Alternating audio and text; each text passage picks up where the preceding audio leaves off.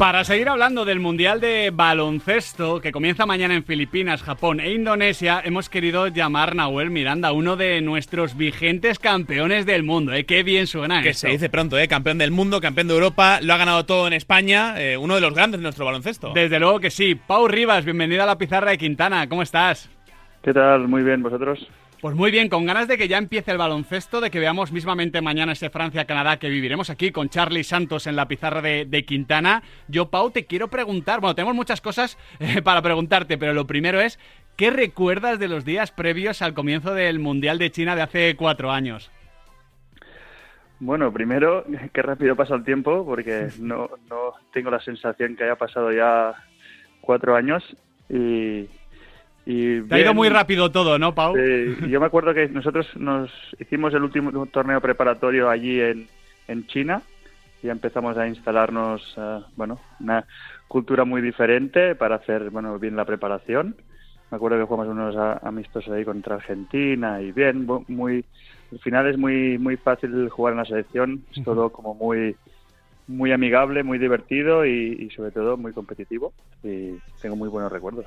Claro, Pau, y eh, en ese jugar eh, de forma natural, no orgánica, con, con- con hermanos y primos, ¿no? Es la familia. eh, ¿En qué momento os dais cuenta de que, además de ser competitivos, que eso lo teníamos todos claro, ¿eh? Sabemos que, que- siempre sois competitivos, siempre somos competitivos, categoría masculina, femenina, absoluta, inferiores. El baloncesto español está en un estado de forma impresionante desde hace muchos años. Pero ¿en qué momento os dais cuenta de que además la vais a liar, que vais a ganar?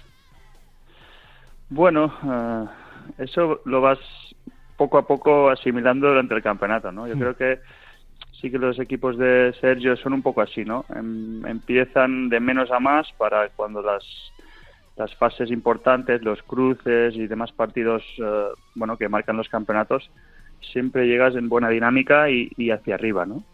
Entonces, siempre hay dudas eh, en la afición, en la prensa, en la primera fase, siempre pasa, y después cuando llegan los cruces, pues estamos siempre muy mentalizados que esos son los partidos marcados en rojo y, siempre estamos preparados, a veces con más suerte, a veces con menos, normalmente con, con buenos resultados, y creo que es una de las claves, ¿no? Saber enfocar este tipo de campeonatos. Pero Pau, eh, hablamos mucho, ¿no? De ese ir de menos a más, de ese, eh, bueno, eh, ritmo 10 el que tiene a veces la, la selección, pero realmente desde dentro, ¿cómo se gestiona? Porque me, me parece, o sea, eh, esto de perogrullo, pero no, no, no me imagino a los jugadores de la selección saliendo a medio gas o no queriendo desgastarse. ¿Cómo, Pa- cómo pa- se gestiona? pa- para esto? empezar hay que poder, que no todos claro, pueden. justo, justo. Sí, no, no es una cuestión de, de mentalidad ni que salgas más relajado. Me- Simplemente un poco que nos cuesta un poco entrar en campeonatos. Al final ah, España es un rival a batir siempre, favorito. Los rivales, sobre todo los iniciales, que tienen mucho, muy poco a perder, ¿no? Contra la selección, pues eh, son partidos eh, complicados. Pero también es una forma de, de trabajar, ¿no? Al final en la primera fase todo, todo el equipo juega, ah, todo el mundo tiene minutos, que todo el mundo pues aporte cosas. Al final hay selecciones que juegan cinco jugadores desde el primer partido del campeonato hasta, hasta donde llegan, ¿no? Y creo que la selección española, pues bueno, el campeonato es muy largo, pueden pasar muchas cosas, todo el mundo tiene que estar en buena dinámica, con, con confianza, con, con buena forma y bueno, ese creo que el- que no se puede criticar porque los resultados están ahí al final. Como para criticar, vamos, faltaría más. De hecho, Pau, eh, pensándolo un poquito, eh, según ibas hablando, yo pensaba que no solo vosotros subís, sino que también creo que hay rivales que bajan, en el sentido de que muchas veces, por un tema de presión, de exigencia, de cansancio, es más complicado jugar unas semifinales con el nervio, con la manita que tiembla, que un partido de fase de grupos. Y da la sensación de que en vuestro caso es lo contrario. Entonces, claro, entre que unos bajan y otros suben, de repente hay un sorpaso ahí brutal. Sí, sí, puede ser. Al final los campeonatos, si te miras el, el calendario, son partido, di- partido tras partido. Hay un día de descanso entre tríos de partidos, pero es, es muy duro físicamente, ¿no? Y al final ahí tienes que estar muy bien preparado y, y, bueno, tener el equipo en estado en estado óptimo. Al final la experiencia es un grado. También es verdad que las preparaciones ah, de Sergio normalmente están muy enfocadas en, en los posibles rivales, porque bueno, al final los primeros grupos pues quedar en una posición en otra, pero muchos muchos equipos pasan de ronda y al final son los siguientes rivales los que te vas a jugar el pase a las eliminatorias y muchas veces mucha preparación está enfocada en esos partidos y entonces a lo mejor estás mucho más preparado. En esa sensación de lo rápido que pasa el tiempo, Pau, eh, claro, solo hay cinco jugadores en la actual selección absoluta eh, que, que fuisteis oro en, en 2019. Eh, están Billy, Juancho, Yul, Rudy, Claver. pero claro, España sigue compitiendo de las mil maravillas, España ha ganado de mil formas. no sé cuál es el principal cambio que ves de tu selección en 2019 a esta que va a empezar a competir a partir de este fin de semana. Ah, bueno, yo creo que en la selección de 2019 eh, teníamos dos uh, super focos eh, hmm. creativos ofensivos, que eran Ricky y Mark, y a partir de ahí yo creo que el equipo se desarrollaba, ¿no? Ah, cada uno pues con sus funciones y su rol dentro del equipo. Creo que ahora está bastante más repartido. Ah, mm, bueno, la, la importancia ofensiva, por ejemplo, y creo que ese equipo defensivamente uh, era de un nivel de los más altos que he visto. ¿no? Eres una roca, Pau, erais una roca muy pesados. No, al final, de cara a, bueno, a la prensa o al aficionado, parece que el equipo uh, ofensivamente pues a lo mejor tiene menos nivel, pero si defensivamente somos los mejores del campeonato, esto te lleva lejos y creo que eso no, bueno, no se vio así al principio y se fue ir descubriendo durante el campeonato y eso nos llevó a, ganar el campeonato. ¿no? Absolutamente. Tú hablabas de, de Mark y hablabas de, de, Ricky. Tú a Ricky evidentemente le conoces muy bien y, y, te quería preguntar si sabes cómo está. O sea, todo con el máximo respeto, lo que puedas contarnos, eh, todo el respeto del mundo a Ricky y a su situación, pero evidentemente desde fuera, con el cariño que le tenemos todos, un pelín preocupados estamos. Bueno, él, eh, la verdad es que los dos estamos aquí en Badalona, lo veo a veces, eh, somos casi vecinos y bueno, él evidentemente de puertas para afuera está bien, pero lo más importante es cómo él se sienta, ¿no? eso hay que dejarle un, margen y toda la confianza mm, a que, bueno, un, entre comillas, el mal momento que esté pasando lo pueda solucionar con, con sus, bueno, su entorno. Sí y cuando se vea preparado, pues, pues no, tengo ninguna duda que volverá a arrancar eh, bueno, la moto, ¿no? El, nivel que tiene mm, no lo vamos a descubrir, fue MVP de nuestro mundial y sí que es cierto, yo, he tenido lesiones de larga duración que, bueno, las recuperaciones son, son difíciles y yo creo que, ah, bueno, cuando él esté preparado volveremos a disfrutar de, de su juego. Totalmente, desde aquí es que le estamos esperando, pero con, tranquilidad. Él, él, manda, él decide y él es quien mejor se conoce y tiene desde luego todo nuestro respeto, nuestro cariño y nuestro apoyo.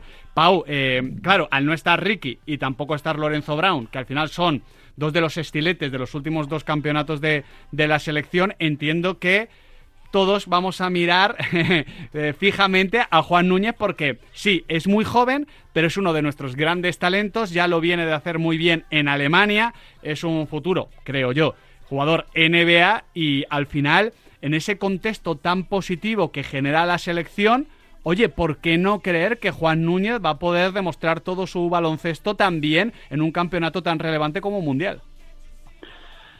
Sí, eh, evidentemente las bajas en esa posición son eh, muy importantes. Eh, personalmente nosotros como con el Juventud hemos jugado contra Juan esta temporada en la Eurocup.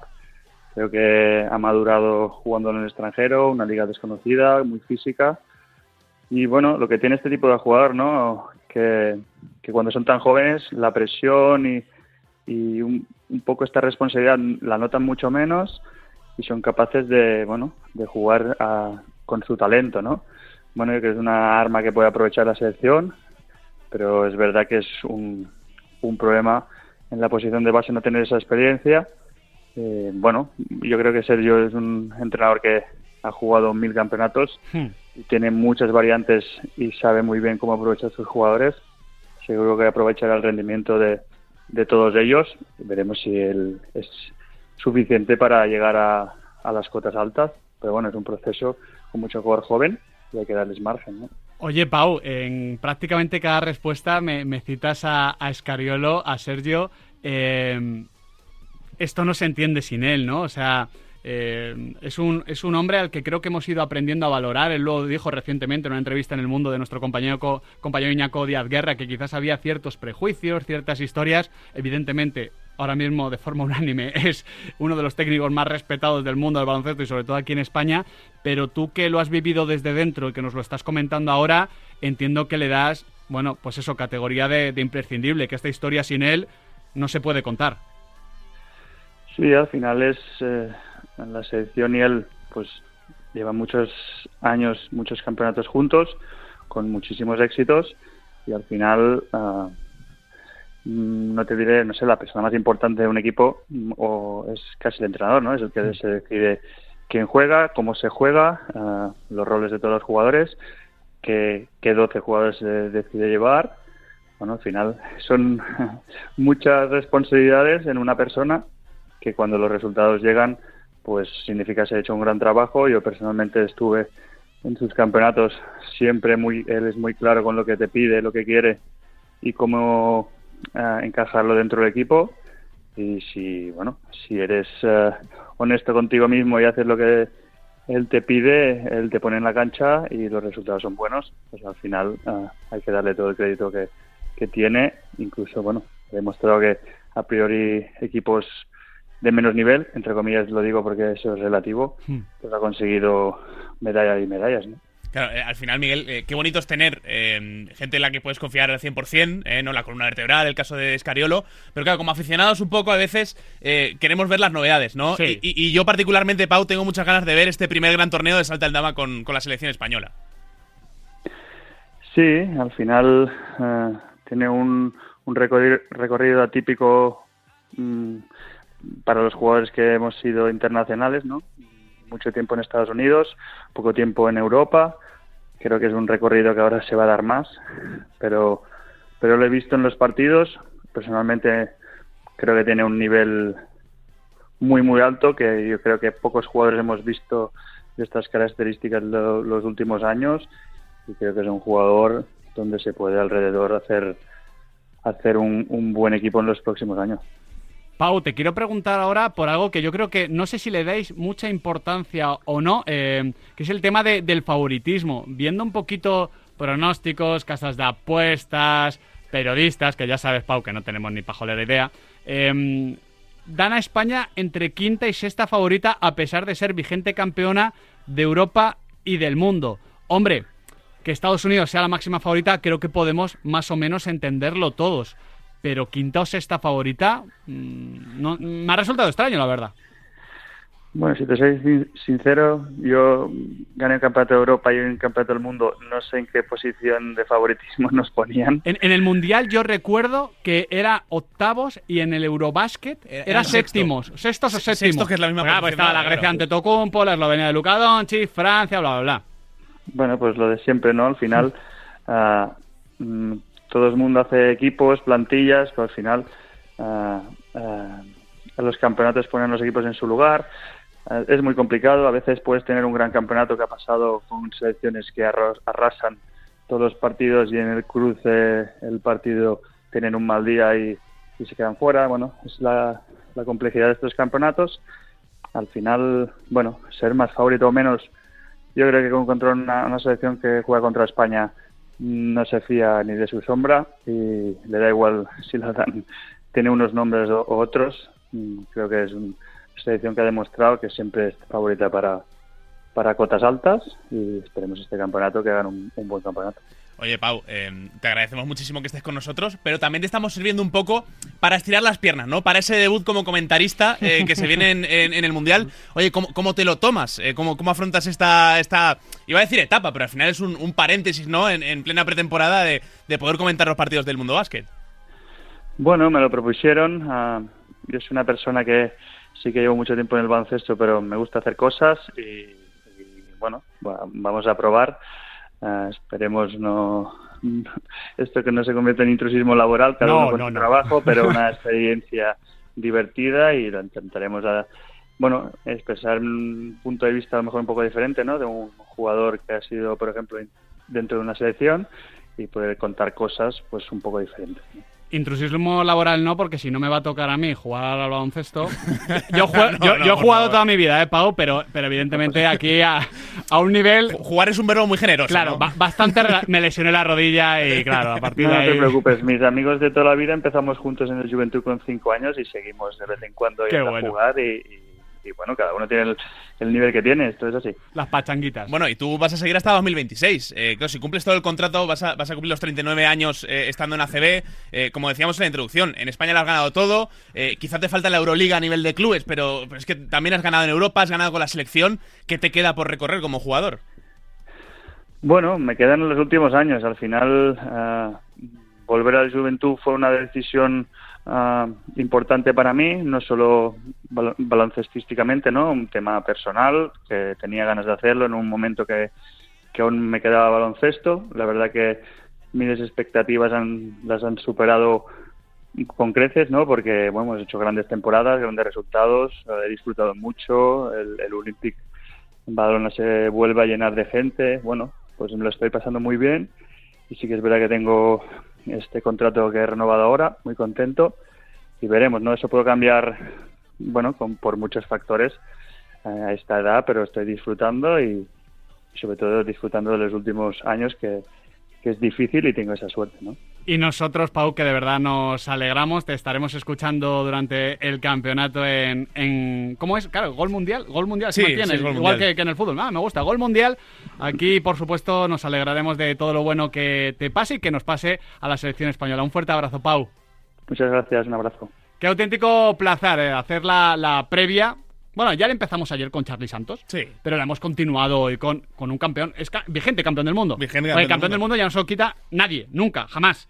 Pero vigente encima. Es que mucho nivel. mucho Claro, nivel. a- campeón del mundo hasta dentro de un mes, ¿no? Que veremos quién será. Eh, esperemos que Pau celebre Billy. lo, mi- lo mismo o más que en 2019. Billy, será Juancho, será Usman. Estamos muy mal acostumbrados, ¿eh, Miguel? Sí, sí, sí, estamos muy mal acostumbrados, pero mira, chico, No, no, eh, está claro. es lo que hay. O sea, bendito, esto es lo típico dice, no, es que si siempre comes entrecot, pues no valorarás el entrecot. Bueno, tú dame el entrecot. y luego ya, luego ya decidimos. Claro, hay que valorarlo. Uruguay no está en el mundial, por ejemplo.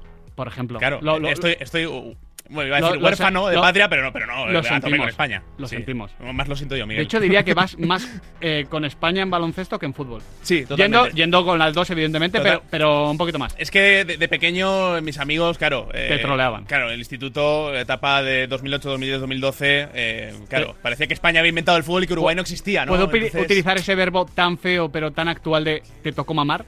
Sí, sí, sí. eh, pero bueno, eh, luego el, tiempo ha ido poniendo cada cosa en su lugar. no, claro, claro, claro, claro. Tú, tú te, eh, ten- hay que tener en cuenta que estos chavales sufrieron contigo en 1950, ¿no? Cuando Uruguay ganó el Mundial. Sí, sí, cuando nos paseábamos en dinosaurio, ¿no? Sí, ya, el- ya el meme es que es muy fácil. Nahuel Miranda, muchísimas gracias. Abrazo grande. Mañana empieza el mundo básquet y lo vamos a vivir aquí en la pizarra de Quintana por todo alto. Ya digo, el Francia-Canadá empieza a las tres y media. Nosotros tendremos que comentar, evidentemente, lo que eh, se comente eh, durante todo el día, las previas, el tema de Luis Rubiales, absolutamente todo aquí en La Pizarra de Quintana, en Radio Marca, la radio del deporte. Aunque tenga más fobias de peso que buenos motivos, no hay dolor, nunca pegan tan fuerte ni es tan destructivo.